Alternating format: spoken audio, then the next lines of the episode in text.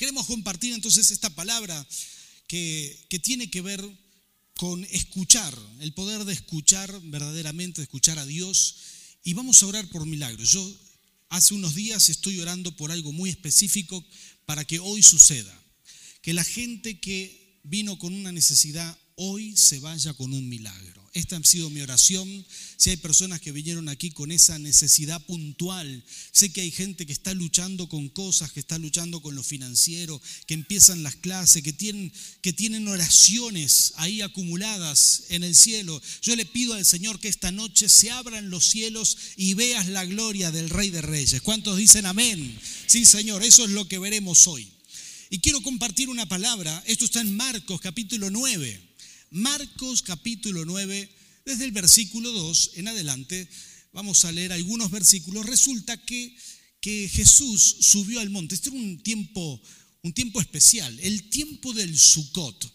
¿Y qué es el Sukkot? Era una fiesta, una de las fiestas judías que el Señor había instaurado en Levíticos 23. Él dijo hay que hacer una fiesta para celebrar ese tiempo que el pueblo de Israel estuvo, estuvo dando vueltas por el desierto. ¿Y qué es lo que se celebraba y cómo se celebraba? Bueno, era muy sencillo. La gente iba a estar siete días de fiesta. ¿Cuántos dicen amén a eso? Eh? Siete días de fiesta donde tiraban la casa por la ventana. Literalmente salían de la casa y hacían una, una chocita. Esto se hace hasta el día de hoy en Israel, ¿sí? Se hace una pequeña casa, una, una pequeña choza, un albergue transitorio con hojas, con, con ramas, como se pueda se hace. Y la gente duerme afuera esos siete días para celebrar y recordar los años que caminaron por el desierto, para aprender de la lección y nunca más estar 40 años en el desierto cuando tenían que haber llegado a la tierra prometida en 11 días. ¿Podéis creer eso? 11 días demoraba el camino desde, desde Egipto hasta la tierra prometida. Pero estuvieron 11, perdón, estuvieron 40 años porque, ¿por qué? Porque hay un principio espiritual. Si uno no lo cree, no lo puede recibir. Entonces el pueblo se fue muy quejoso, salió, salió libre, salió de la esclavitud, pero a veces no es suficiente con ser libre de las ataduras. A veces también uno tiene que crecer en fe para recibir algo de Dios. A veces no es suficiente en ser libre de los vicios, ser libre del pecado. También hay que crecer en fe. Y el pueblo había sido libre de la esclavitud de Egipto, pero no había crecido en fe. Entonces, esto fue lo que sucedió. Sucedió que dieron 40 años dieron vueltas por el desierto hasta que Dios los vio maduros. Es decir, hay una generación que nunca maduró y murió en el desierto, y los hijos de esta generación empezaron a creerle a Dios por la tierra prometida. En un momento, un padre le dijo a Jesús, esto también está en Marcos 9, pero le dice, le dice, aquí traje un niño sordomudo, mi hijo sordomudo, si puedes hacer algo, si puedes hacerlo, hazlo, por favor. Y Jesús lo mira y le dice, al que cree, todo le es posible, ¿sí? Oh, sí, tocale que está al lado tuyo, decirle menos mal que tenés fe, ¿eh? Porque hay que creer, todo le es posible. Entonces ese hombre le dijo, sí, Señor, yo creo, pero por las dudas ayuda a mi incredulidad, muy honesto, ¿verdad? Y, venía, yo, yo, hice esa oración muchas veces también. Él dijo, el, el que cree todo es posible. Y Ahí, fue que el pueblo de Israel tenía este problema. No podía creer que la tierra prometida era real, que las maravillas que Dios había prometido eran para ellos. No lo podía creer, así, así que simplemente lo habían negado en su mente, habían decidido ser quejosos. Entonces Dios tuvo que retrasar ese camino y por 40 años estuvieron viviendo en tiendas, en, en chozas, en, digamos, en campamentos, cuando deberían haber llegado a conquistar la ciudad que Dios tenía para ellos. 40 años y muchos de ellos murieron en el desierto. Esto es una lección que Dios no quería que se olviden. Entonces en Levítico dice, ustedes van a tener que hacer la fiesta de los tabernáculos. Siete días van a celebrar que estuvieron viviendo afuera, viviendo en el desierto, pero entraron a la tierra prometida como muchos de nosotros y entraron a conquistar y a ver la mano del Señor. ¿Cuántos dicen amén a eso? Esto es lo que Dios había enseñado en ese tiempo. Y yo sé que esto se aplica de una forma muy concreta en nuestras vidas. Nosotros tenemos fe, somos personas que creen, que creen en el Señor. Pero se trata de que nuestra fe se ajuste. Porque si vos tenés una necesidad, debes creer que Dios tiene esa solución. Y cuando uno lo empieza a creer en su mente, en su corazón, tarde o temprano eso llega. Eso va a llegar. No hay algo que yo pueda hacer por ti más que orar, pero dependerá de la fe. De hecho, el mismo Jesús en algunos lugares no pudo hacer milagros porque la gente no creía y no tenía fe. Aquí Jesús se lleva en tiempos de Sucot, en tiempos de lo que sería el, tiempo donde se celebraba esta fiesta, se lleva a Juan, Jacob y Pedro a un lugar alto y en ese medio de esa fiesta Jesús decide celebrar con ellos algo muy especial. Y si podemos poner en pantalla versículo 2 en adelante, dice así la palabra del Señor. Seis días después Jesús tomó consigo a Pedro, a Jacobo y a Juan y los llevó a una montaña alta donde estaban solos. Allí se transfiguró en presencia de ellos. Su ropa se volvió de un blanco resplandeciente como nadie en el mundo podría blanquearla. Y se les aparecieron Elías y Moisés, los cuales conversaban con Jesús, tomando la palabra. Escuchen esto, Pedro. ¿eh? Tomando la palabra, Pedro le dijo a Jesús, Rabí, qué bien que estemos aquí. Podremos, eh, podemos levantar tres albergues, uno para ti, otro para Moisés y otro para Elías. No sabía qué decir porque todos estaban asustados. Ahora diga conmigo, no sabía qué decir. ¿Podemos poner esos versículos en Reina Valera? ¿Sí? Vuélvele uno atrás, por favor, el 5, otra vez. Miren cómo lo dice esta versión. Entonces, eh, respondiendo Pedro, eh, maestro, bien será que nos quedemos aquí y hagamos tres pabellones, en otras versiones dice tres enramadas, se referían a estas, estas chocitas transitorias de las cuales te hablé antes, para ti, uno para Moisés, otro para Elías, eh, otro, eh, sí, otro para Elías, perdón, no sé qué, qué leí ahí, porque no sabía lo que hablaba, ¿sí? literalmente no sabía qué decir y se le ocurrió decir algo. ¿sí? Eh, eh, lo, que sucede, lo que sucedía es que estaban todos muy asustados. Volvamos a la versión NBI, ¿sí? Y mm, el versículo 7 en adelante, el 7 dice de esta manera, entonces apareció una nube que los volvió, que los envolvió, perdón, de la cual salió una voz que dijo, este es mi hijo amado, escúchenlo. Ahora diga conmigo, escuchar a Dios escuchar a Jesús, qué bueno. Uno puede vivir toda la vida con, con Jesús en su corazón, pero no siempre escucharlo. ¿sí? Pedro había caminado con Jesús, andaba con él, pero tenía un problemita Pedro, no escuchaba bien a Jesús, no lo escuchaba bien.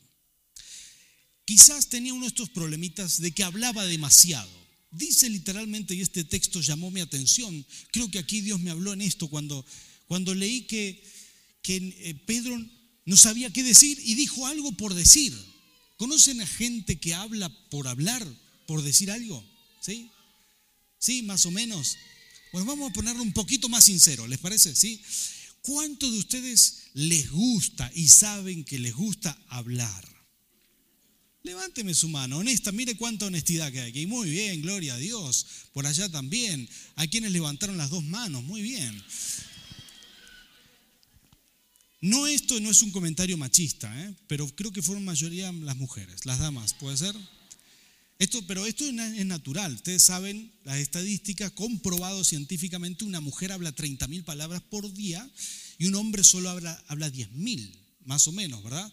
Hay hombres que hablan 30 mil también y se destacan por eso porque no es, no es muy normal. Eh, posiblemente Pedro habrá sido así, pero generalmente los hombres hablamos un poco menos. ¿sí? Yo recuerdo hacer un viaje con un amigo, viajamos siete horas, él manejaba, yo llevaba mates, le pasaba el mate, ni le preguntaba, ¿querés un mate? Solamente lo miraba y le hacía, ahorro de palabras, ¿sí? Él me miraba y decía, agarraba el mate, y así fuimos siete horas. Había que almorzar por ahí, me hace señas y me dice, y yo digo, punto. Imagínate dos mujeres viajando. Mamá, se hablaron la vida, ¿verdad? A veces suceden estas cosas, pero esto no es, no es un comentario manchista, lo repito. Hay hombres que también hablan mucho, que son impulsivos para hablar, les gusta hablar. El que es impulsivo siempre tiende o es más propenso a cometer errores o a decir cosas fuera de lugar. El que habla mucho siempre tiene, tiende a decir cosas fuera de lugar. Posiblemente Pedro tenía este problemita hasta ese día, hasta que Dios lo envuelve en una nube y le dice, basta Pedro, escucha, escuchen, este es Jesús, mi hijo amado, escúchalo, escúchenlo. Y Pedro siempre hablando, y que hace, me imagino Pedro en esa situación que estaba así, ¿verdad? Ella no sabía, no aguantaba el silencio. Y dice, este, Jesús, ¿qué tal si hacemos tres enramadas y hacemos una para vos, otra para él? Y empezó, y la nube lo envolvió y le dijo, Pedro, cállate, ya no hables más, escucha, no hay que hablar tanto, hay que escuchar, hay que escuchar a Dios, hay que escuchar a Jesús. Cuando yo leí estas escrituras, el Señor me habló profundamente, porque yo creo que bueno, uno de los deseos más grandes del creyente, ¿sí? de la persona de fe, ¿cuántos de esos tenemos hoy aquí? El deseo más grande de todos nosotros es poder escuchar a Dios genuinamente. Cuando yo llegué por primera vez a la iglesia, escuchaba a mucha gente que decía, no, porque Dios me habló, Dios me dijo esto, Dios me dijo lo otro, y al principio, honestamente hablando, yo no lo podía creer, ¿sí? Porque llegaba de otro contexto, no venía de una iglesia evangélica, este, tenía demasiada, demasiada adolescencia en la calle, ¿verdad? Con mis amigos, que esto, que aquello, no estaba en este contexto de la fe. Entonces llegué a la iglesia y escuchaba a alguien que decía, no, bueno, Dios me habló en esta palabra, y yo quedaba helado, lo miraba y decía, Dios le habló a este tipo. Y después pasaba otro, y eh, a dar los anuncios, y también decía, bueno, a mí Dios me habló en esto otro. Y yo, uy, acá Dios le habla a todo el mundo, impresionante. Y tenía una joven al lado mío, sí, a mí también Dios me habló de lo mismo. yo decía, uh, o estos son hipersantos o no sé de qué manicomio se escaparon, ¿verdad? Porque uno empieza así con todas esas dudas, esa, esa falta. Y siempre está el que se la manda, que dice, no, Dios me habló y no le habló nada, ¿verdad?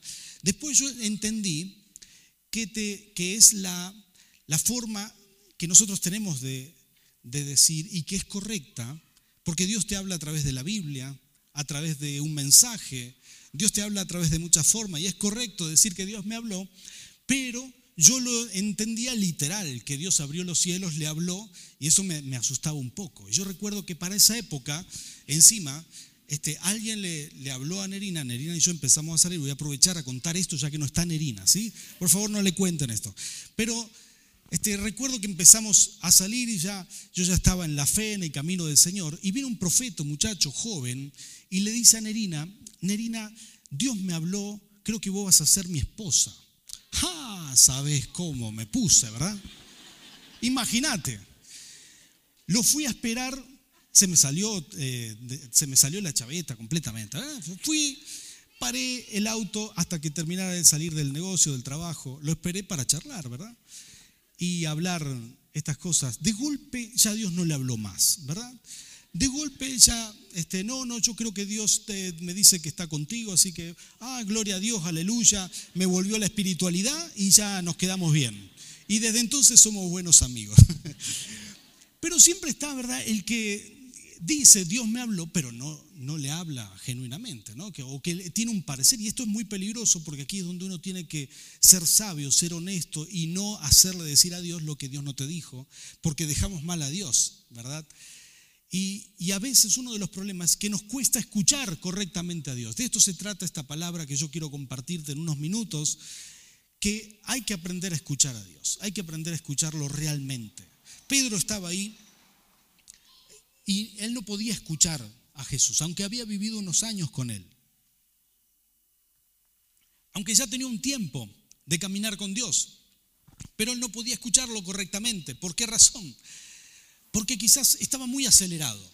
Las personas aceleradas le cuesta, las personas son impulsivas para hablar les cuesta. Y a veces dicen algo fuera de lugar o dicen cosas que no deberían haber dicho.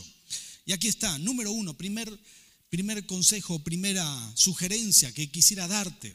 Hay que aprender a permanecer callado en la presencia de Dios. ¿Cuántos de ustedes tienen listas de oración?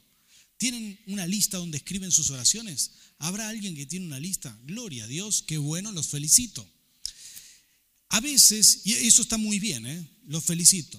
Todos deberíamos tener una lista de oración. Vas a ver cómo tarde o temprano Dios contesta tus oraciones.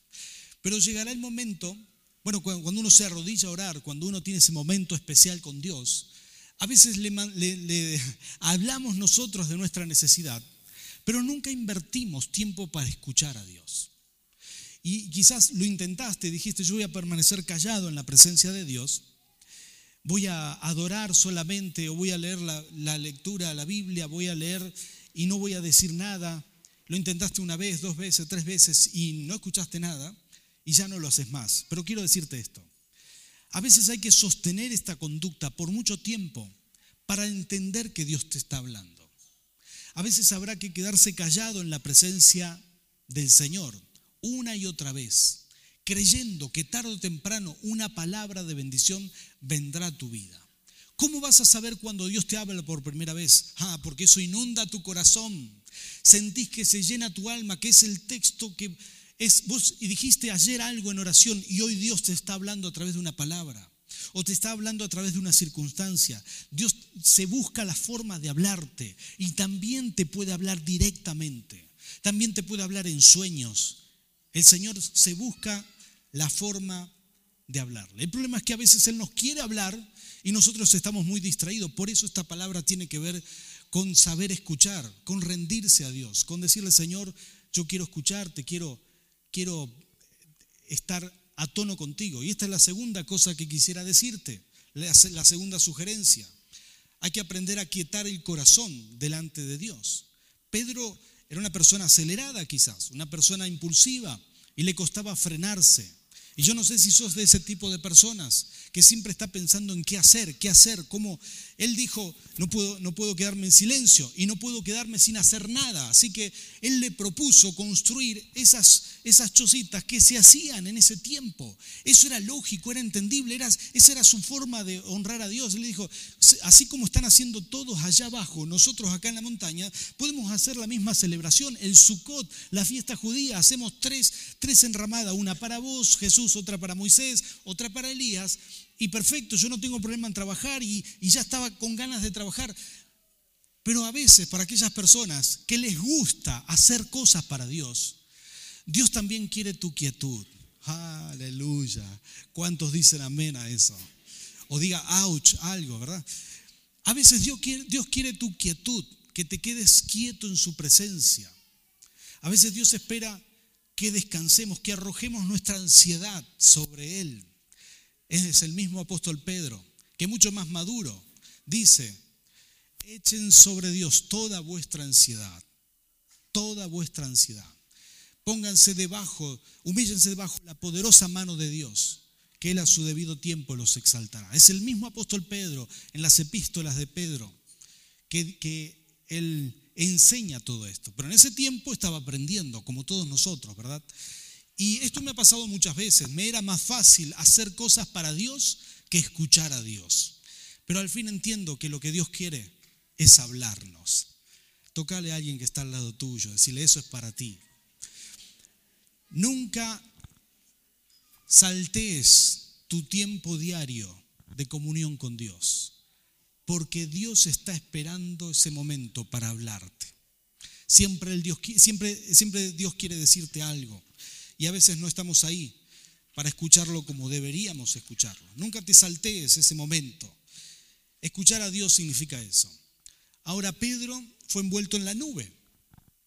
La nube lo, lo envolvió por completo.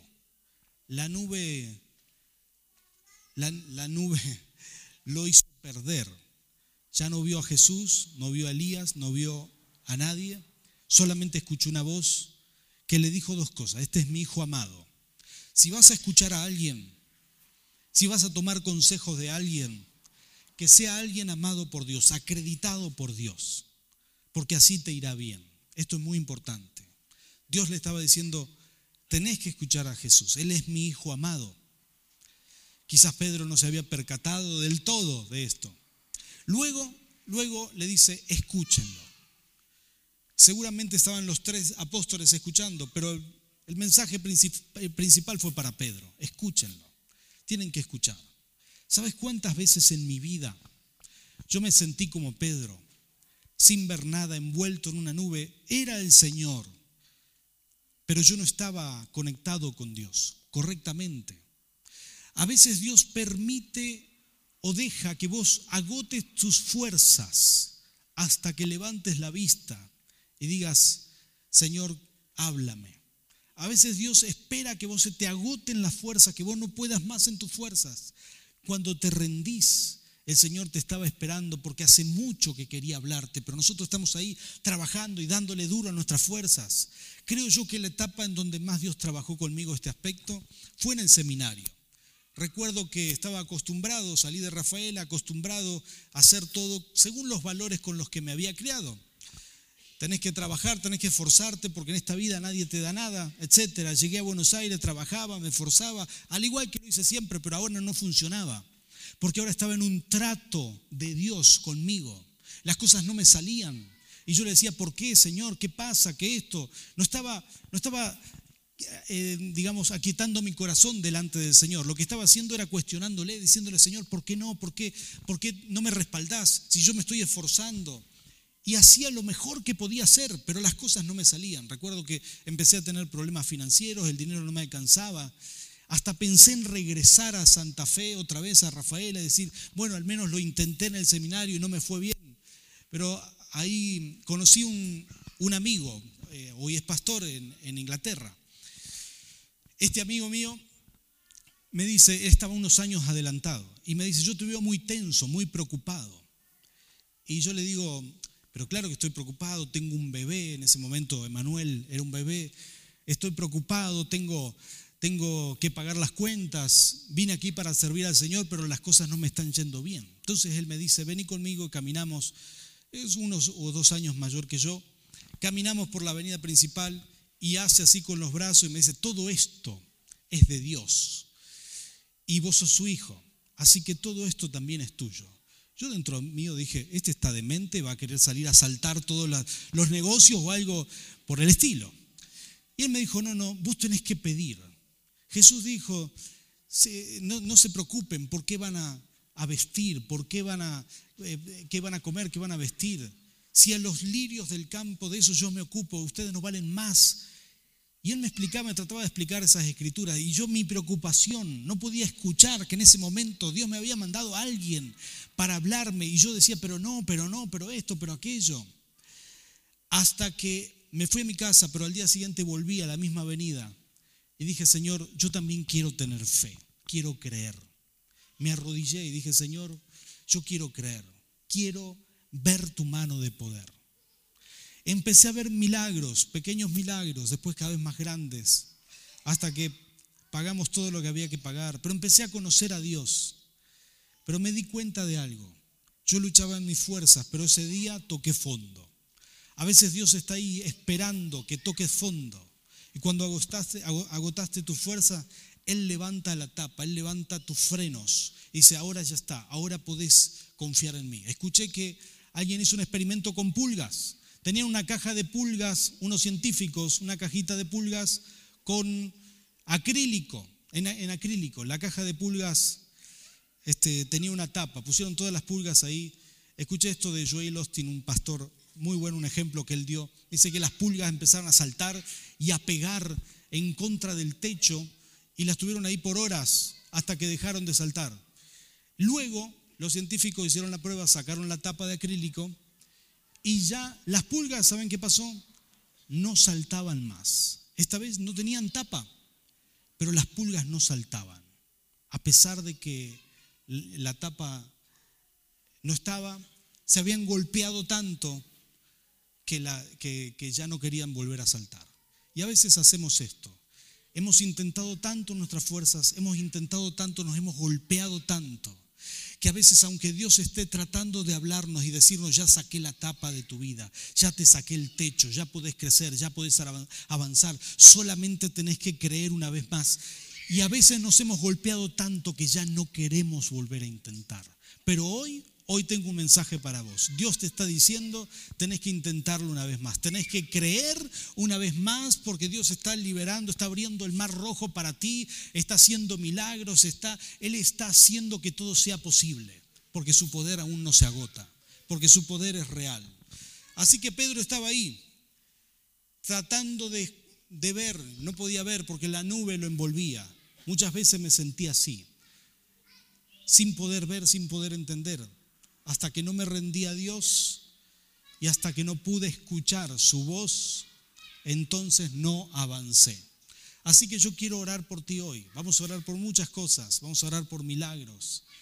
Pero quizás el principal mensaje o lo que Dios me habló para, para nuestra iglesia en este tiempo, hay que escuchar a Dios correctamente, escucharlo al Señor, escucharlo, tratar de invertir ese tiempo en escuchar al Señor.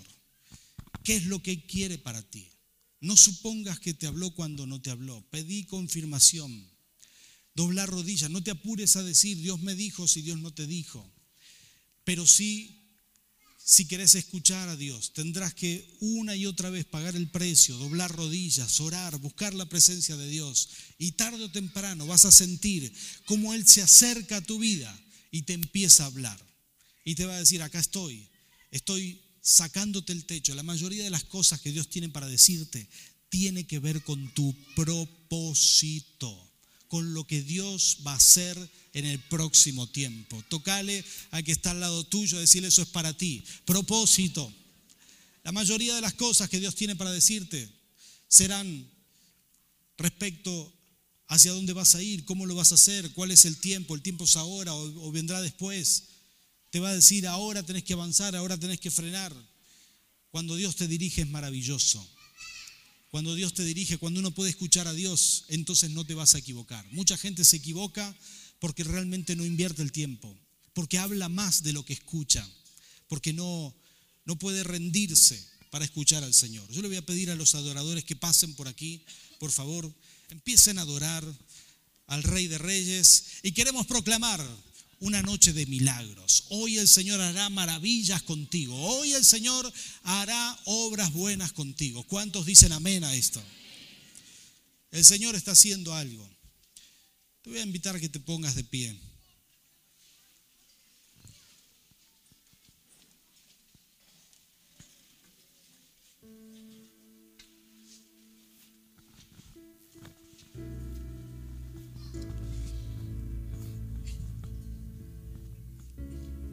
¿Cuántos de ustedes han intentado escuchar a Dios?